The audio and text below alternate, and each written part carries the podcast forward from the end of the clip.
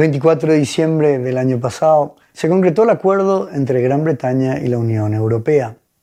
Un acuerdo que llevó más de cinco años de negociaciones, desde el momento en que el Reino Unido decidió abandonar la Unión Europea. Este proceso es conocido mundialmente como Brexit. Sin lugar a dudas, un acuerdo es mejor que un no acuerdo.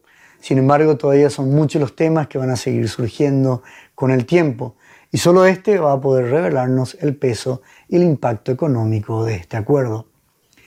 Este divorcio sin duda va a crear disrupciones significativas para un gran rango de industrias, ya que el acuerdo establece que la mayoría de los bienes intercambiados entre el Reino Unido y Europa no van a ser afectados con nuevas tarifas o con cambios en las tasas arancelarias.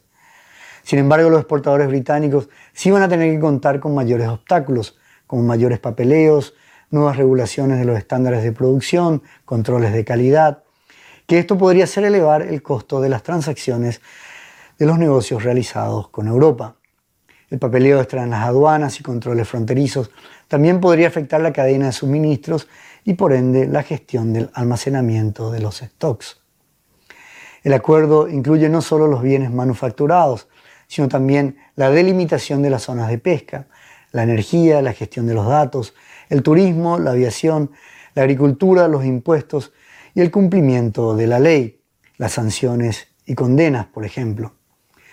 Una preocupación importante para los británicos sigue siendo el punto de vista financiero del acuerdo, es decir, cómo van a ser tratados los tipos de operaciones que la, que la banca británica realiza con las empresas pertenecientes a la Unión Europea.